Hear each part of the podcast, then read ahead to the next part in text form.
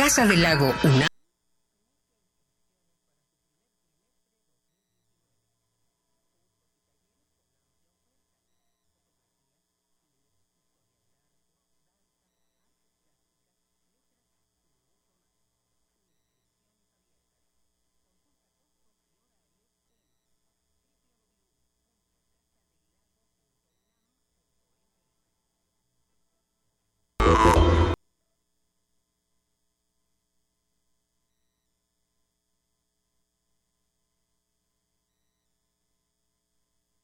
Radio UNAM es un medio que promueve el diálogo, la diversidad y la libertad de expresión en un marco crítico y respetuoso.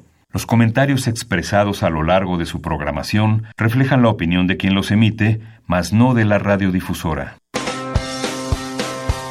Opciones educativas. Orientación vocacional. Arte y cultura. Deporte y salud. Esto es Brújula en Mano. El primer programa de orientación educativa en la radio una producción de la Dirección General de Orientación y Atención Educativa y Radio UNAM. Comenzamos.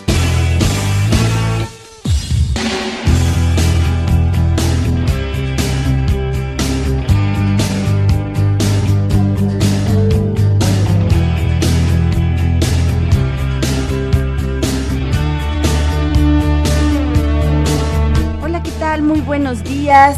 Hoy es 10 de diciembre del 2018 y en Brújula en Mano vamos a transmitir el programa 1170 con dos temas que esperemos sean de su interés, esperemos se queden con nosotros la próxima hora.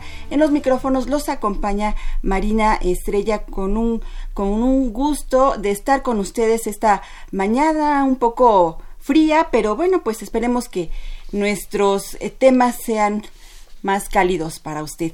Y bueno, tenemos para este programa 1170 dos temas, eh, uno de ellos acerca de información de orientación educativa y vamos a platicar y vamos a saber cómo se forman los odontólogos o los cirujanos dentistas en la UNAM. Así es que bueno, si usted eh, conoce a alguien que esté interesado en esta carrera, bueno, vamos a tener un invitado, un especialista que nos va a hablar acerca de cómo se forman los odontólogos o los médicos cirujanos en eh, dentistas en la UNAM.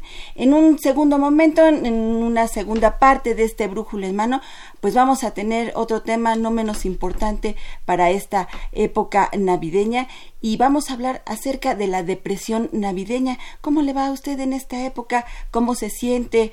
Eh, bueno, pues sabemos que esta época eh, es de muchos festejos, de mucha alegría, pero por otro lado también es una, es una época donde cerramos el año, donde hacemos ese recuento de cosas y a veces, bueno, no tiene por qué ser tampoco eh, de, mucha alegría. Vamos a, a platicar, tenemos aquí un invitado también de lujo para hablar acerca de cómo nos va este, este fin de año con la época navideña. Así es que no se vaya, vamos a tener estos dos temas que esperemos sean de su interés para usted. Y bueno, pues vamos a estar en comunicación. Lo invito a que nos siga por Facebook. Estamos en Brújula en Mano a través de Facebook. Aquí vamos a recibir sus comentarios, sus preguntas y bueno, pues vamos a establecer comunicación con usted. Entonces, bueno, pues nosotros nos vamos a nuestro bloque de Orientación educativa. Bien, y bueno, pues empezamos este brújula en mano con nuestro primer bloque con nuestro invitado, el doctor Alejandro Treviño Santos. Él es profesor e investigador en el posgrado de odontología de la UNAM, de la Facultad de Odontología de la UNAM. Bienvenido, doctor. Muy buenos días, Marina. Gracias. Gracias por la invitación. No, pues es un lujo tenerlo con nosotros para hablar acerca de esta, esta bella profesión de esta, esta profesión. Ojalá podamos ayudar a todos los radioescuchas a, a darles una orientación de qué es qué se puede hacer y las, las bondades que ofrece la carrera y bueno, finalmente lo que hacemos es un servicio social, ¿no? Es ayudar a la gente. Entonces necesita el, el, tener dentro de cada uno de, de, los posibles candidatos a estudiar esta carrera eh, esa vocación, ¿no? porque vemos que en el, eh, en el país tenemos un, un problema de salud bucal muy importante. Platíquenos más acerca de esta, esta situación. Todos, todos presentamos caries en algún momento, todos tenemos una caries por ahí. ¿O cuáles son los problemas que presenta esta rama? Fíjate que sí, México se, encuentra entre los países eh, con mayores problemas bucales o de salud, empezando desde una caries hasta llegando a un cáncer, a un cáncer bucal. Eh, la verdad es que todas estas etapas eh, y estas enfermedades eh, de una u otra forma implican un gran gasto, un enorme gasto a, la salud. según la ADM, por ejemplo, la Asociación Dental Mexicana, ellos sacan un estudio en donde demuestran que el 85% de las personas presentan caries. 85% entre niños, jóvenes, adultos, no tiene predilección. Ah, hablaremos un poquito más acerca de ellas, pero sí el 85% de las personas pueden presentar caries y, por ejemplo, un 90% de las personas presentan gingivitis, que es la mm. inflamación de las encías. Todo esto... Eh, ¿Cuáles son los síntomas? todo esto es debido a una mala salud bucal.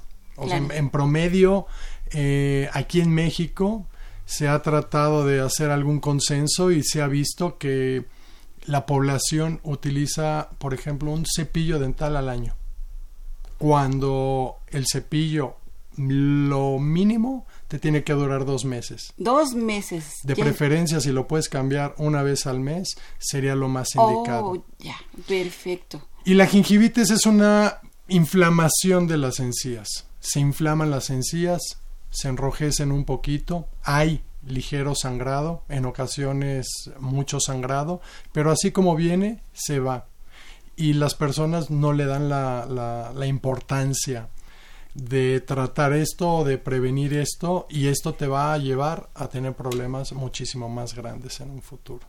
Claro, porque la boca es la entrada a nuestro organismo y de ahí se derivan otras enfermedades también. Cuando los problemas son muy muy grandes, eh, que realmente hay eh, infecciones activas, eh, como tú lo estás comentando Marina, al ingesta de los alimentos con una infección, uno está tragando estos alimentos, llamémosle infectados, y pueden llegar a desarrollar hasta una angina de pecho. Así tan grave es el asunto. Así, así, de grave. Y hay personas que pueden tener 10 caries, 15 caries, y mientras no haya una infección, no pasa nada. También dependerá de, de, la dureza del esmalte de cada una de los pacientes, porque hay algo que llamamos resistencia a susceptibilidad. algunos pacientes algo les puede afectar muchísimo y puede degradar el diente muy rápidamente, mientras que a otras personas le tarda un poquito más. Porque, bueno, la caries no está considerada como una infección. Es una desmineralización de, del esmalte de los dientes. Eh, esto generalmente es producido por una ingesta de azúcares. Entonces eh, se, se, desmineraliza el diente, eh, se van creando pequeñas cavidades, se va deshaciendo el esmalte y una vez que la caries está presente, eh, ningún cepillo dental la va a poder quitar, ninguna pasta dental la va, que, la va a poder quitar. Tiene que ser tratado por un profesionista, en este caso un dentista. Pero un cepillo de dientes y una pasta de dientes sí pueden prevenir.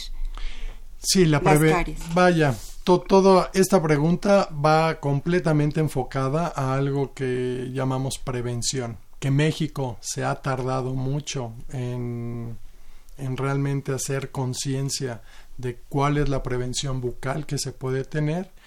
Eh, pero día a día esto está cambiando, está cambiando en la facultad, está cambiando el chip de las personas en cuestión de tener una mejor salud bucal y eh, tener un protocolo de, salud en casa, el cual pueda ser transmitido a los, a los niños, porque finalmente esto, la gran mayoría, viene de padres a hijos. Claro, es una educación que va que, que, que de primera mano la Sí. tienes en casa. Sí. Y si no la tienes en casa, el problema se va a ir agravando.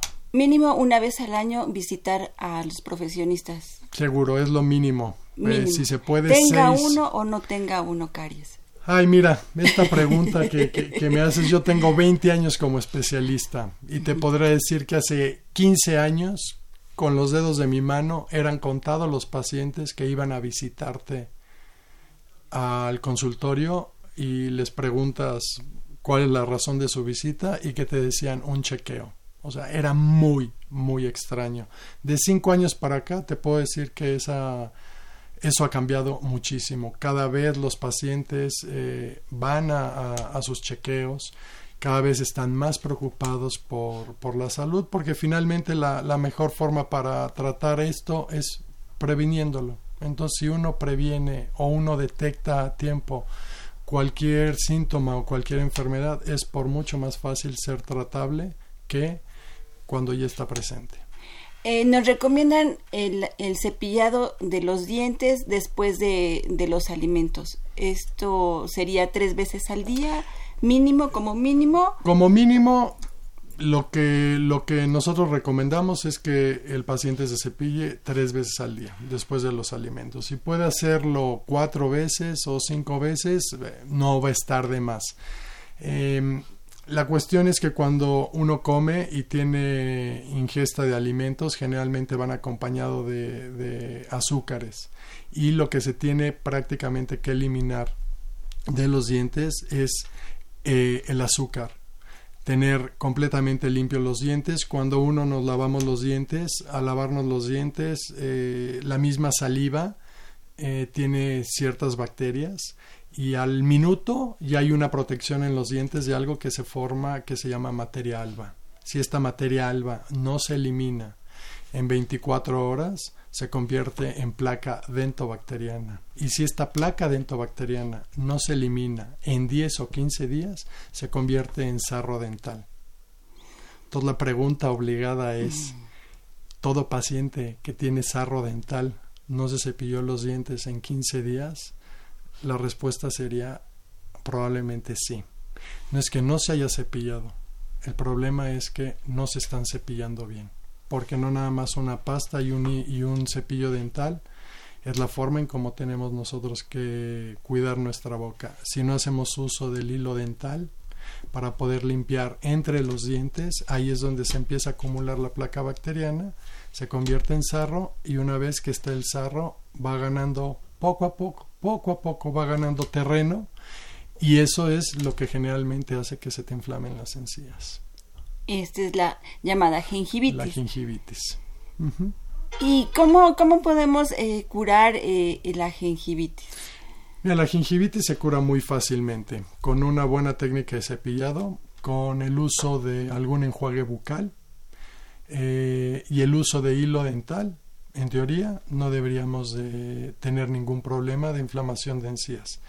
Si partimos en que un diente tiene seis caras, es como un cubo. El cepillo de dientes solo puede limpiar la cara de afuera, la cara de adentro y la cara con la que comemos. Esas son tres caras. Las caras entre los dientes, el cepillo no puede entrar. Entonces ahí es donde entra el hilo dental, que limpia en interproximal de una cara hacia mesial y hacia distal. Y la única cara que no podemos limpiar es prácticamente la raíz de los dientes, ¿no? La que está eh, dentro de las estructuras de soporte de los dientes. Entonces, si a un niño se le enseña que un diente es como un cubo y que tiene que limpiarlo en cinco diferentes caras, forzosamente lo obligas a que tenga que usar el hilo dental y que tenga que usar un cepillo dental. Ninguno de los dos va a poder preceder uno. O sea, se tienen que usar forzosamente en conjunto. Y una vez que se tiene la gingivitis, existen eh, colutorios, enjuagues, que son medicados, que generalmente contienen gluconato de clorexidina. Este es un medicamento que ayuda a crear un equilibrio en las bacterias de la boca y desinflama las encías prácticamente en 7 o 10 días. Y con eso están listos. Entonces, eh, la, la prevención está en, en el público infantil.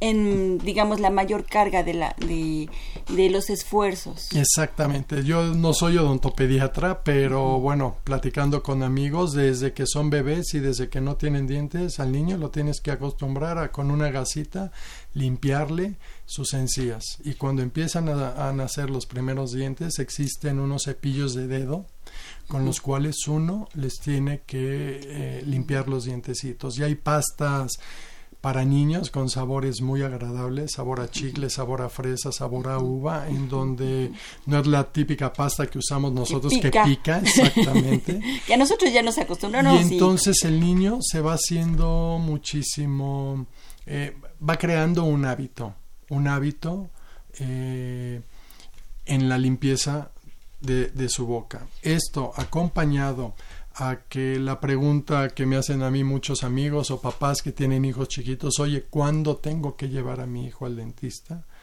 Generalmente, si lo puedes llevar a los dos años, que ya tiene sus 20 dientes eh, de la primera dentición o los famosos dientes de leche y vas a una visita y entonces el ortopediatra va a hacer una limpieza con un cepillito eh, y va a ser una cita agradable donde le van a poner flúor eh, de algún sabor en particular y el niño le va a gustar ir al dentista a diferencia de que lleves al niño y que su primer eh, contacto. contacto.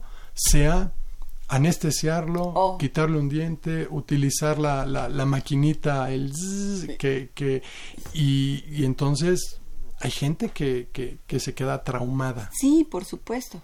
Entonces, todo, todo está en la prevención. Y, y bueno, esta es una parte muy, muy, muy importante del profesionista de esta, de esta carrera.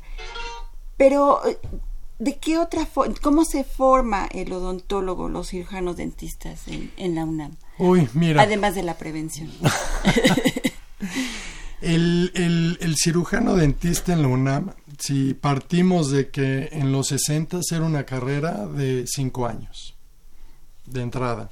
Después en los 70 y en los 80 eh, la carrera baja a cuatro años, pero te puedo decir eh, con, con, gran tristeza que lo que se hacía era educar a, a, las personas literalmente obturaciones y extracciones. O sea, el programa de estudios básicamente era eso, era como estar creando eh, dentistas para trabajar en un sector público y que éramos conocidos como los famosos tapamuelas, nada más.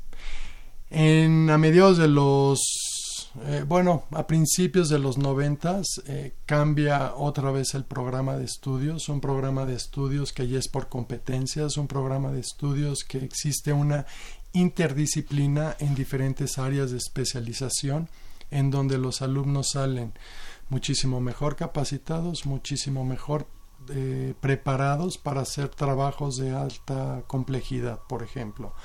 En la UNAM específicamente, eh, la carrera dura cinco años, los dos primeros años, no es que sea un tronco común, pero llevas todas las bases, todas las bases eh, de lo que hacemos. Finalmente es un área de la salud, entonces tienes que llevar anatomía, fisiología, histología, farmacología. ¿Por qué? Porque vas a prescribir alimentos. Tienes que llevar eh, oclusión, tienes que tener perfectamente entendido qué es la odontología. Llevas eh, introducción, un módulo de introducción a la odontología, por ejemplo llevas tecnologías aplicadas a las ciencias odontológicas. Eh, y actualmente lo que ha hecho la, la, Facultad de Odontología y, lo que ha hecho la, la, universidad es que cuando tú acreditas estos dos primeros años y los acreditas con 100% de inglés, tienes una opción horizontal. Puedes optar por irte seis meses a estudiar como higienista dental y tienes la opción de irte seis meses a estudiar como técnico dental. Ah, qué bien. La universidad te da un título como higienista dental, que el higienista dental no existía en México. y la universidad es la primera facultad que está otorgando este título, Ah, qué que bien. finalmente es especialista o la persona encargada en toda la prevención.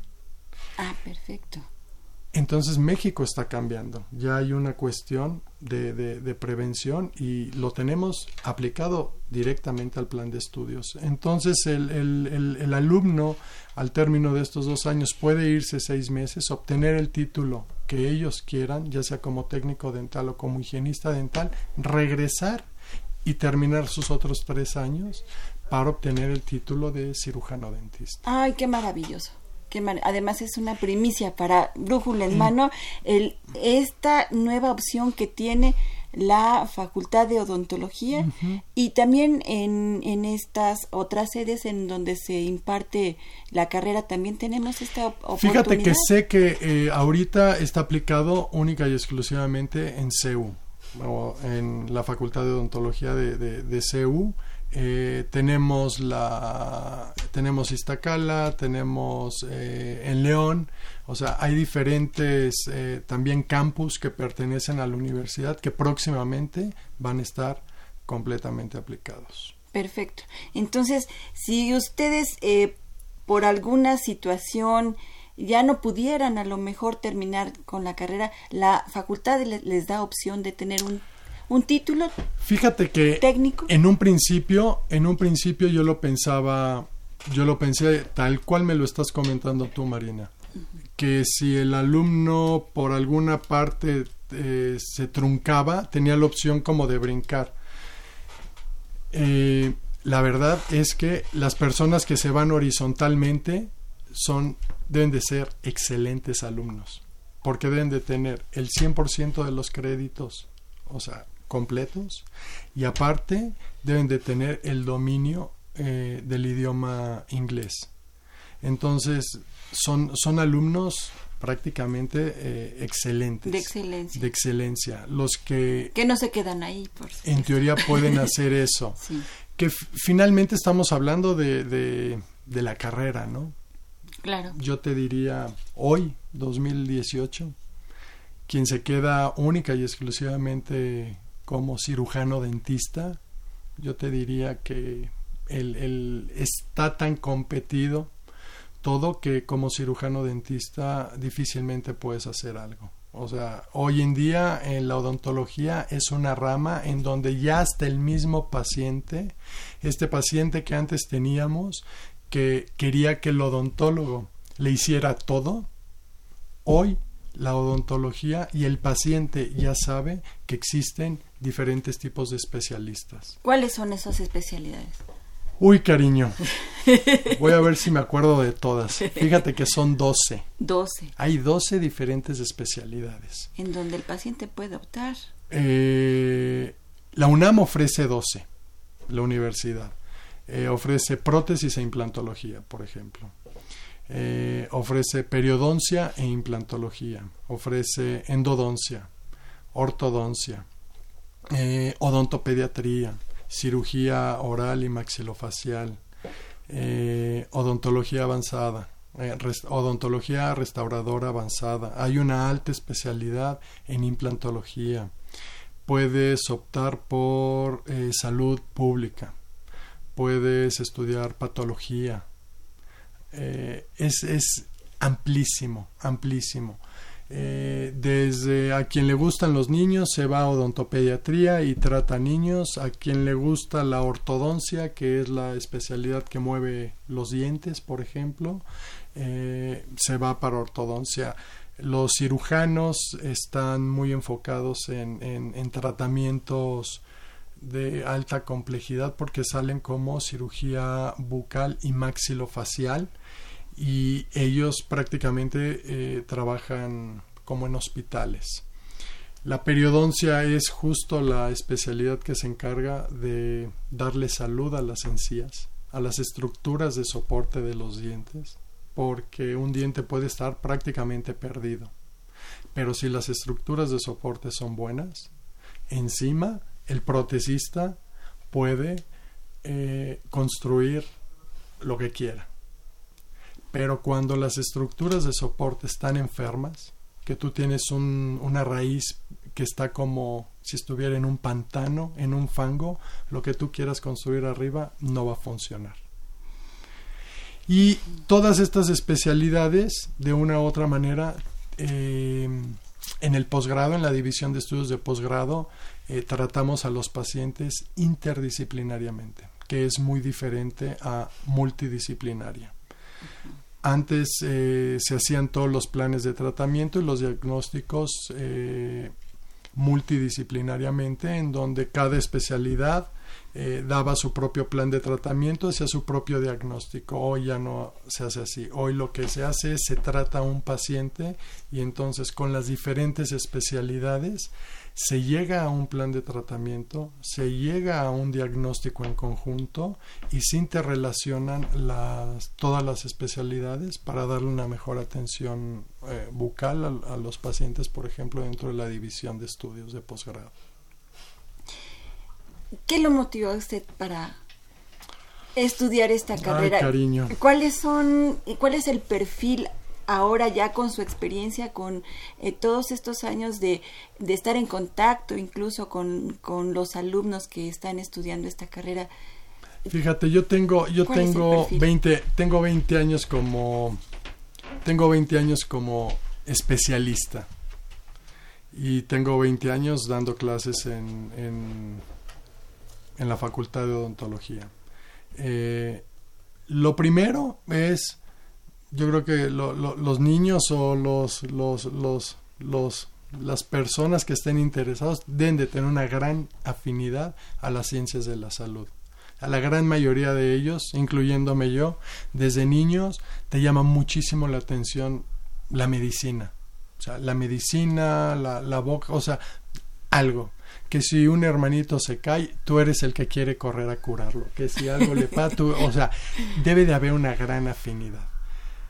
La segunda es que yo creo que necesitas eh, tener un corazón diferente.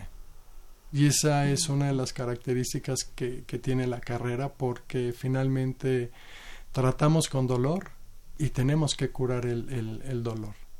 Entonces, eh,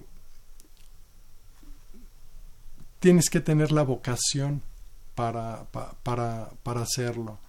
A mí me, me, me motivó muchísimo, eh, me gustaba mucho la, la, la, cuestión médica. De niño cuando iba al dentista me llamaba mucho la atención lo, lo, que, lo que hacía. Y los instrumentos, me imagino. Pues todo lo, lo, lo que utilizan y, y, algo que sí es muy importante es que eh, requiere uno de una muy buena habilidad manual porque finalmente es una carrera 100% práctica. Todo lo que uno aprende y todo lo que uno hace directamente lo vas a tener que aplicar a, un paciente y a saber tratarlo. Entonces debe de haber una muy buena conexión entre el cerebro y las manos para poder realmente eh, aplicar y hacer esto. A mí eso fue lo que me, motivó. Eh, es una carrera que te da satisfacciones que el dinero no puede, no puede comprar, porque finalmente es un servicio social, ¿no?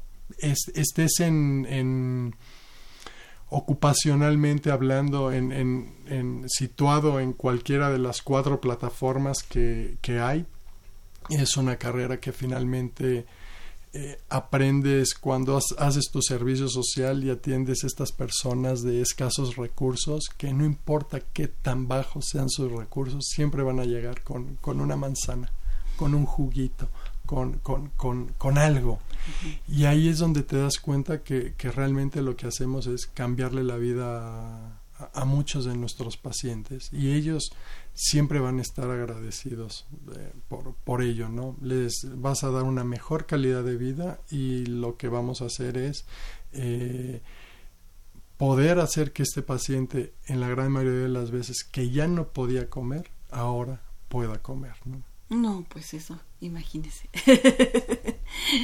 pues es una gran labor, una gran labor de los cirujanos y cirujanos dentistas y que bueno, pues eh, estamos en sus en sus manos. ¿no? Sí, fíjate, eh, de, de, estas dos enfermedades que te decía, eh, la caries, por ejemplo, algo importante que los radioescuchas, pues, para quien pretende entrar a la carrera o quien esté escuchando y sepa un, un poquito, eh, estas dos enfermedades son totalmente prevenibles.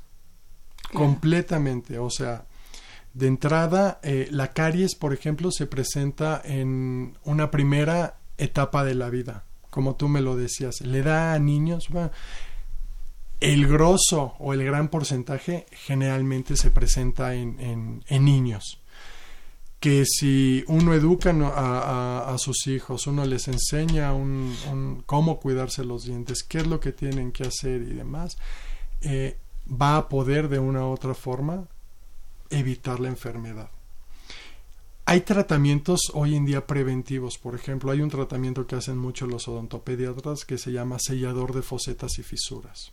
Y esto es aplicable a los dientes de la primera dentición, a los dientes de leche y después conforme van saliendo los dientes definitivos o de la segunda detención, hacer este eh, selladores de fosetas y fisuras, que es no es más que proteger los surcos de los dientes.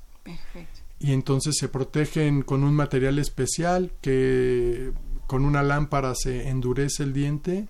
Y hoy yo te puedo decir que veo niños de 17, 18, 20 años sin una sola caries. Perfecto. Hoy es una realidad.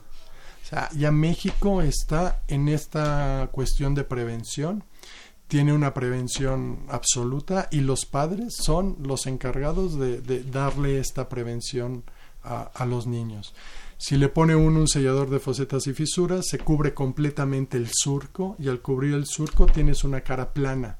Es muchísimo más difícil que entre ahí un microorganismo que y se empiece a generar la caries, por ejemplo. Entonces, eh, ahí me da mucho gusto ver niños adolescentes o ya pasados de adolescentes donde los ves a los 20, 22 años libres de caries y le ves todos sus molares y premolares y en todos traen, por ejemplo, sellador de fosetas y fisuras.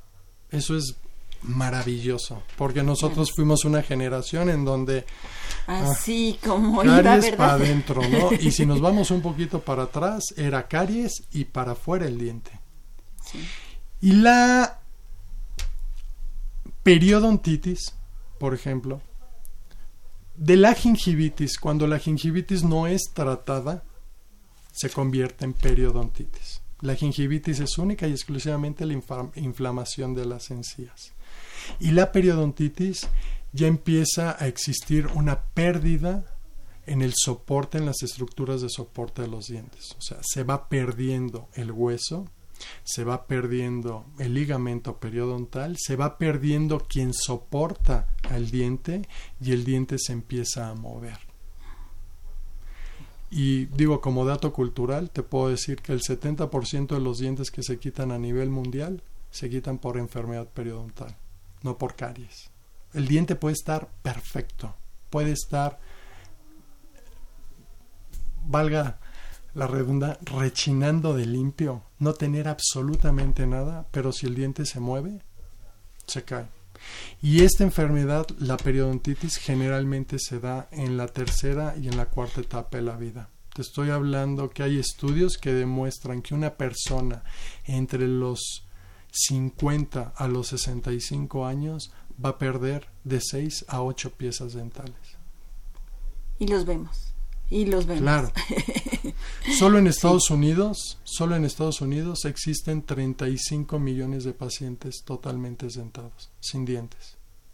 Que esto representa aproximadamente el 30 o 35% de todos los pacientes de la tercera edad.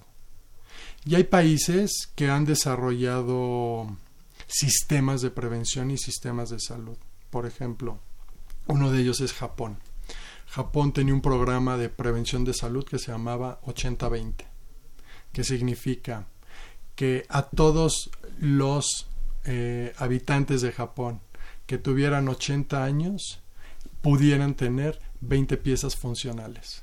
O sea, ese era el objetivo, el objetivo, de ese programa. Alemania, que la odontología es prácticamente subsidiada por el gobierno, tiene programas de salud en donde eh, como tú me lo preguntabas, cada cuánto tengo que visitar a mi dentista. Alemania, tú como residente te dicen la atención dental es gratis, pero tienes que ir cada seis meses Oh. al visitar al dentista. Y si fallas a una, estás fuera del programa. Oh. Y cualquier cosa que siga te va a costar a ti. Entonces, ¿qué pasa? Que toda la gente está prácticamente alineada y sabe que cada seis meses va a tener que ir a limpiar eh, sus dientes, hacerse una eh, limpieza dental, a que vayan a un chequeo para poder de una u otra forma, eh, si existe un problema, detectarlo a tiempo. Y siempre una detección temprana va a funcionar mejor que, que, que ya cuando los problemas están muy graves. Yo, por ejemplo, en mi consultorio tengo un programa de prevención de salud en donde aquellos pacientes que les hiciste trabajos muy muy grandes que tuvieron que invertir también alguna cantidad de dinero eh, se les ofrece este programa que es anual en donde tienen dos visitas que son ya completamente gratis visitas en donde el paciente tiene que acudir y es finalmente decirle al paciente lo que nosotros hicimos yo me voy a encargar de cuidarlo. Si tú vienes cada dos meses a tus revisiones y te hacemos tus limpiezas, jamás vas a volver a presentar los problemas con los cuales llegaste con nosotros, por, decir algo, ¿no? Y entonces México está cambiando, ya existe esta cuestión de prevención de, de, de la salud, de tener eh, una mejor salud eh, tanto en escuelas, se hacen programas, se hacen programas en casa, se hacen programas educativos en donde hay que cambiar este paradigma, hay que cambiarle el chip a los papás y básicamente que los niños entiendan la, la, la importancia de por qué tener una buena salud bucal. Pues nos habla Mari Carmen López, de 72 años, alguna información del doctor, sus datos, su correo, dónde poder localizarlo. Eh, mi correo es eh, a, aletresan, a l e t r e s a n arroba eh, hotmail.com. Muy bien, pues ahí lo tiene, ahí podemos contactar al doctor. Se nos acabó el tiempo, doctor, pero gracias, no el Marina. tema. no, hay mucho, hay, hay, mucho que Sí. platicar al respecto. Sí, La verdad sí, es que eh, pues quien esté interesado será bienvenido en, en, en nuestra, en nuestra facultad. Y algo importante es que eh, todas estas personas que quisieran estudiar odontología hoy necesitan tener una gran afinidad a todo lo digital. La odontología ha cambiado, ahora ya se maneja prácticamente todo digitalizado. Se opera un paciente antes en la computadora de operarlo físicamente, se hacen prótesis en la computadora, se eh, hacemos infinidad, infinidad de cosas, todo ya por medio de tomografías, por medio de, sistemas CAD-CAM. Entonces, esta odontología que muchos conocíamos eh, con el cincel y el martillo ya no, ya no es así. Hoy en día estamos 100% digitalizados. Pues, Marina, muchísimas gracias no, por pues la le invitación. agradecemos infinitamente. Yo creo que vamos a tener que hablar en un segundo en un segundo programa sobre esta otra parte este de esta otra enfermedad que nos estaba hablando Cuando al tú final. quieras, y bueno adelante. pues no nos despedimos le agradecemos muchísimo al doctor Alejandro Treviño Sánchez Santos perdón eh, profesor e investigador en el posgrado de odont- odontología de la UNAM por eh, compartirnos su pasión por la odontología. Muchas gracias. Gracias, no se vaya, vamos a seguir con un segundo tema. Y bueno, pues estamos esperando sus llamados 5536-8989. Regresamos. Oye, Edith. Edith, escúchame. Edith, quítate los audífonos. Hasta acá escucho tu música. ¿Eh? ¿Qué pasó? Perdón, no te oí, es que esta canción me encanta y amo escucharla a todo volumen.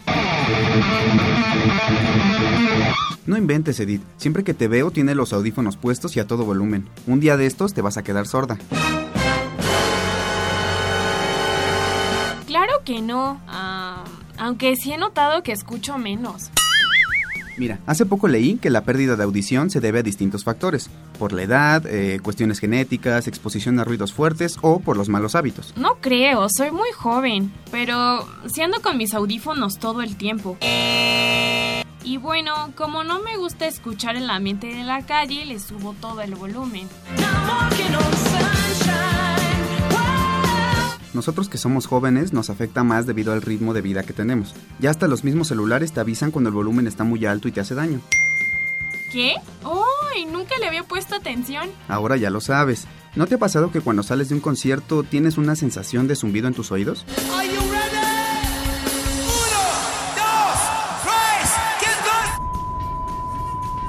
Escuchas nada y solo escuchas un zombidito, ¿no? Exacto. Me dijeron que eso pasa por el cansancio de tus células sensoriales auditivas que provoca un ambiente muy ruidoso. Cuando dejas descansar tus oídos, tus células se recuperan. ¿Sabes qué? Ya no usaré tanto mis audífonos y escucharé mi música en un volumen más bajo. Sí, amiga, es por tu salud. Vámonos.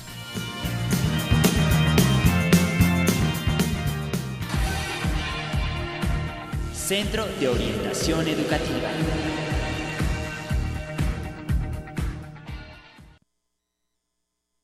Y bueno, pues ya estamos aquí en este, en este segundo tema de Brújula en mano y bueno, pues ya, ya estamos eh, cerca de la Navidad y bueno, para ello eh, va a estar con nosotros el doctor Alejandro Águila, director del Instituto Hispanoamericano de Suicidología. ¿Cómo está?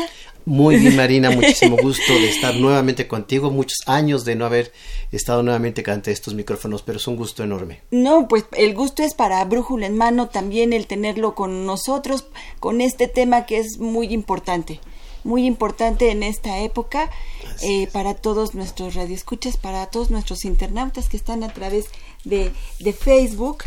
Y bueno, pues vamos a iniciar con esta eh, esta depresión navideña que en algunos casos, eh, bueno, pues eh, este puede ser un problema bastante grave. Así es, generalmente en esta época de Navidad, que se la ha llamado también la Navidad este, triste o la Navidad de blues, ¿no? Como le llaman en Estados Unidos. Pero generalmente lo que ocurre es que hay una serie de situaciones que se van eh, em, dando durante todo el transcurso del año, los 11 meses restantes, y la gente no va resolviendo. Todo lo que encontramos generalmente es esta situación en donde llega diciembre y en el cúmulo de tensiones, problemas, crisis, muchas de las veces también duelos, donde se nos murió alguien, donde alguien este, terminó una relación, separación, divorcio, abandono, problemas, etcétera, ese tipo de situaciones van sumándose, entonces vemos al paciente que llega a diciembre pues con un costal, digo yo, de condiciones y de situaciones emocionales que pues no atendió en su momento, entonces en esta época donde se despierta muchas emociones es cuando se manifiesta la depresión. Un, este, un un problema que a lo mejor eh, no es, eh, digamos, de esta época únicamente. Ah, se refleja, se refleja en esta época, porque bueno, pues eh, a lo mejor culturalmente se nos ha enseñado que esta es una época de felicidad, ¿no? en el que bueno, pues tenemos que estar con la familia, con los seres queridos, pero a veces, a veces a lo mejor no hay tal, ¿verdad? Exactamente, se espera que la gente tenga reuniones familiares, comida, regalos, felicitaciones, etcétera, pero no para todos es así. Si en una familia alguien falleció, hubo problemas o están atravesando una crisis económica y pues no se puede la cena, los regalos, o hay conflictos familiares, todo ese tipo de cosas van a tener una gran influencia para que la gente esté en un estado de ánimo bajo y insisto, si se ha sumado otro tipo de situaciones, pues por supuesto llega a la situación depresiva. Y digamos que eh, eh, todos estos factores nos llevan a, a, lo mejor a estar tristes en esta en esta en esta época eh, ¿qué, cuáles son los síntomas que, que tenemos eh, si tenemos una depresión navideña, porque bueno, a lo mejor nos pueden entristecer algunas cosas, pero ya hablar de una depresión ya eh, debe tener algunos otros elementos. ¿Cómo podríamos decir que, eh, que estamos en una depresión en, en esta época navideña? Bueno, mencionaré inicialmente que hay 14 tipos de diferentes de depresión. Entonces, la em, depresión crónica, que es la más común o la que más se presenta en estas situaciones de Navidad, tiene muchos síntomas similares a otros, nada más que debe de ocurrir más de dos semanas para considerar ya una depresión instaurada. Inicialmente la gente tiene un ánimo decaído, hay apatía, anedonia, que es las pocas ganas de hacer las cosas que antes nos producían placer, hay mucho enojo, sobre todo lo vemos en adolescentes, no pensamos que están deprimidos, sino que están enojados, pero el enojo esconde mucha depresión. También encontramos alteraciones muy importantes tanto en los hábitos alimenticios como en los hábitos del dormir. En los hábitos alimenticios o la gente come demasiado y parece que está en una situación maníaca así compulsiva o deja de comer porque no tiene ganas de este alimentos, no hay antojo de nada, ¿no? Entonces los extremos son cosas que nos deben de ocupar. También en los hábitos de sueño vemos alteraciones y hay tres tipos principales. Gente que no puede conciliar el sueño, entonces le cuesta mucho trabajo y verdad dice como los gatos dando vueltas al tapete hasta poder llegar a dormirse. Este, o gente que duerme pero a medianoche se despierta y ya no puede volver a conciliar el sueño. Le llamamos sueño interrumpido. Y el tercero que es el sueño eh, interrumpido tempranamente. Es decir, si te levantas normalmente a las 7 o 8 de la mañana, empiezas a levantarte a las 6, a las 5. Entonces no completaste tu horario de sueño que requiere tu cuerpo. Ese tipo o esas tres condiciones hay que verlas para identificar en dónde se está presentando el problema. Tiene diferentes sintomatologías y diferentes orígenes, entonces habría que identificarlo y sumado a las siguientes condiciones de la depresión que llamamos depresión crónica encontramos llanto fácil. La gente que llora con mucha facilidad ante cualquier situación está frágil está débil eh, sensible llamamos comúnmente. Entonces si vemos son una serie de condiciones en donde la gente no la está pasando bien y aquí lo importante y qué bueno que nos permitas, Marina, porque fíjate que yo quería mencionar mucho en este programa que cuando alguien está deprimido, también deprime el entorno. Lo contagia. Sí, exactamente. Así como se contagia la felicidad. Ah, exactamente. También se contagia eh, la, la tristeza. Y así es. Entonces, alguien deprimido parece que trae como la nube cargando. Como Charlie Brown. Entonces, así, el pobrecito, ¿no?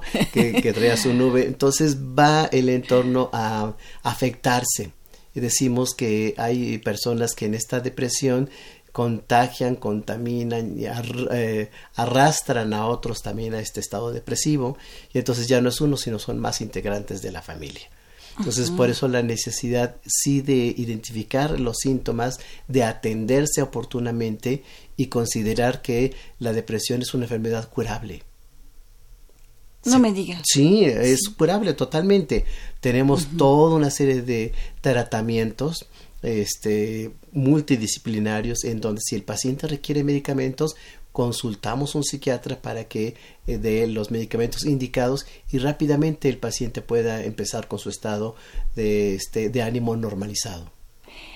Así es, así es que si usted tiene eh, una tristeza que ya va más de dos semanas y no puede con ella y además ya no le dan ganas ya ni siquiera de pararse, ya no de hacer nada, entonces, bueno, pues es un foco rojo, es un aviso, como cualquier otra enfermedad, eh, eh, para que usted tenga que acudir a, este atenderse este, este, esta enfermedad porque es una enfermedad. Así es considerada por la OMS como una enfermedad.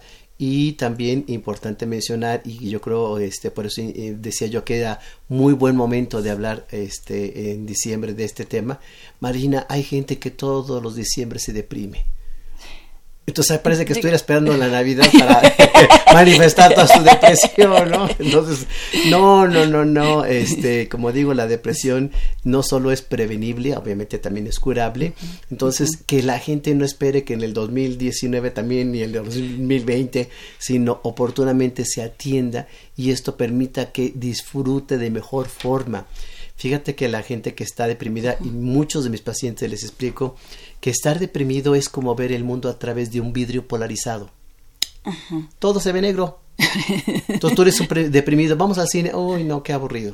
¿Cuál película? Uy, si no hay boletos. O sea, aparte es este apático, eh, no, no tienen mm, ideas positivas, eh, están con esta negatividad constante para ellos y para el entorno. Por eso digo yo que el deprimido afecta mucho a quienes están a su alrededor si se atienden oportunamente, probablemente en meses, eh, muy pocos meses, puedan eh, salir adelante porque las depresiones no se curan en tres días ni en tres semanas, sí requieren un trabajo mucho más constante. ¿Y a quién acudir y a dónde acudir, doctor? Porque bueno, este, ubicamos bien cuando son enfermedades eh, de, de tipo, digamos, fisiológico, bueno, pues sabemos y encontramos ahora eh, con estas este, nuevas farmacias un médico casi en la esquina. Pero, pero para atender esta, estas enfermedades emocionales no encontramos a, a los especialistas eh, en cada esquina. No, hay que buscar. Eh, el problema de las instituciones aquí en México, uno es que están saturadas. Entonces, eh, si las sugerencias es que buscaran un psicoterapeuta independientemente de la línea o la corriente terapéutica, porque si van inmediatamente con un médico, este, les van a recetar algo. Y no todas las depresiones, y es algo que hay que recalcarlo, requieren medicamentos.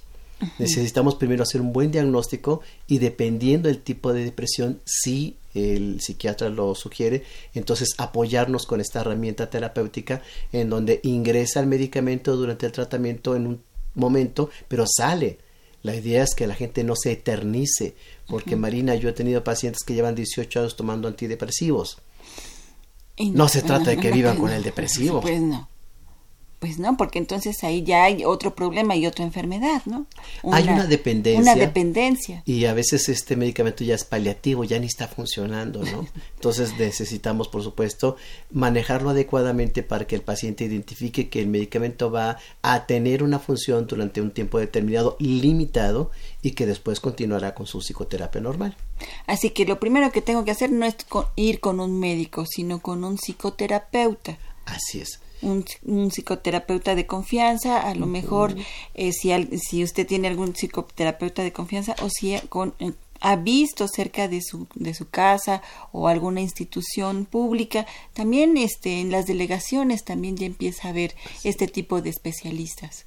Así es, obviamente hay institutos, nosotros en el Instituto Hispanoamericano de Suicidología tenemos también eh, la atención, no descansamos estos días, abrimos todos los días y la intención es exactamente recibir a los pacientes para que se les haga un buen diagnóstico. Tenemos un trabajo multidisciplinario en donde hay psiquiatras, psicoterapeutas, terapeutas familiares e inclusive tanatólogos, porque muchos de los pacientes llegan con un problema ahí de duelo no resuelto, de duelos congelados, de duelos larvados que les llevamos de mucho tiempo. Entonces, de acuerdo a lo que requiere el paciente, se le eh, lleva con el especialista indicado.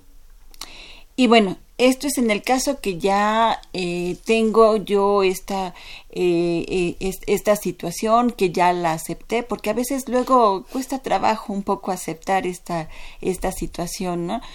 Pero en el caso de que, bueno, ya tuve una depresión el año pasado, que pudiera yo prevenir que viniera otra vez un episodio, ¿cómo le puedo hacer?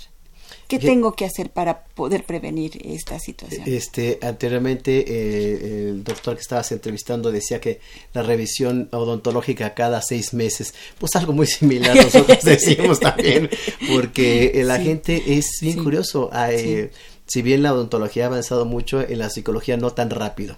¿Qué pasa? La gente acude al psicólogo nada más cuando siente que tiene un problema o el entorno percibe un problema, entonces lo llevan, ¿no? Que se trata de niños o adolescentes. Eh, idealmente deberíamos de tener una revisión sobre nuestra higiene mental. Claro. No nada más la higiene odontológica, sino la higiene mental también, en donde este pues los problemas que vamos llevando, las situaciones que tenemos, trastornos de carácter, etcétera, todos estos se han revisado a manera de tener una mayor funcionalidad. La salud mental no se, no se obtiene per se, hay que buscarla hay que eh, ir con un especialista. Entonces la idea es exactamente que en la medida que tengamos un tratamiento continuo, no solo evitar la depresión, sino otro tipo de condiciones que nos pueden estar afectando nuestra condición de salud mental. Exactamente, entonces hay que, hay que acudir para, para ir, eh, digamos que atendiendo este, este tipo de, de, sintomatología que vamos teniendo durante el año, ¿no? Que es cuando me siento triste más de dos semanas, cuando ya no me dan ganas ni, ni me motiva a hacer lo que antes me, me daba gusto, me daban ganas.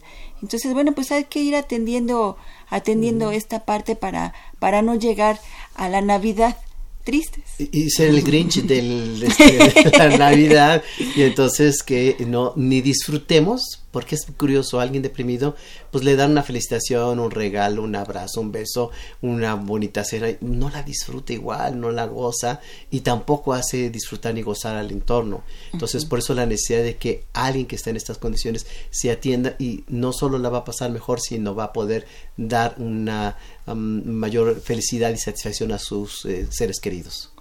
Así es. Y bueno, ¿dónde, eh, teléfonos o dónde se encuentra este Instituto de Suicidología? Estamos al sur de la ciudad, en Coyacán. Y nuestro teléfono es el 46 31 3307 y el 46 31 3300.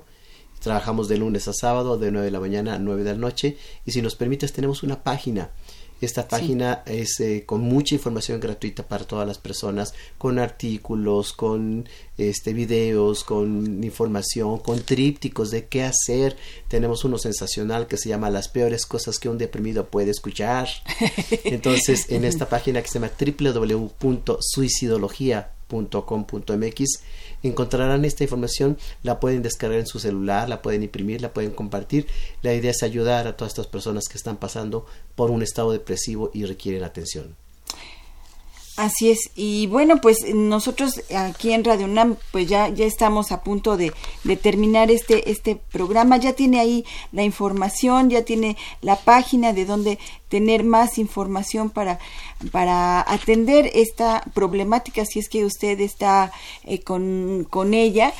Y bueno, pues nosotros eh, nos vamos despidiendo de esta, de esta emisión en vivo de Brújula en Mano. Le informamos que los próximos eh, programas van a ser grabados. Ya tenemos ahí unos programas especiales para usted en estas eh, vacaciones decembrinas que vamos a tener en Radio Universidad Nacional, pero no, eh, no, no paramos o cesamos de informarle tanto el 24 de diciembre como el 31 de diciembre. Así es que lo invitamos a que nos acompañe en los próximos Brújula en Mano de los próximos lunes. Y bueno, pues nosotros nos vamos despidiendo de este, este día eh, de Brújula en Mano en Radio Universidad Nacional.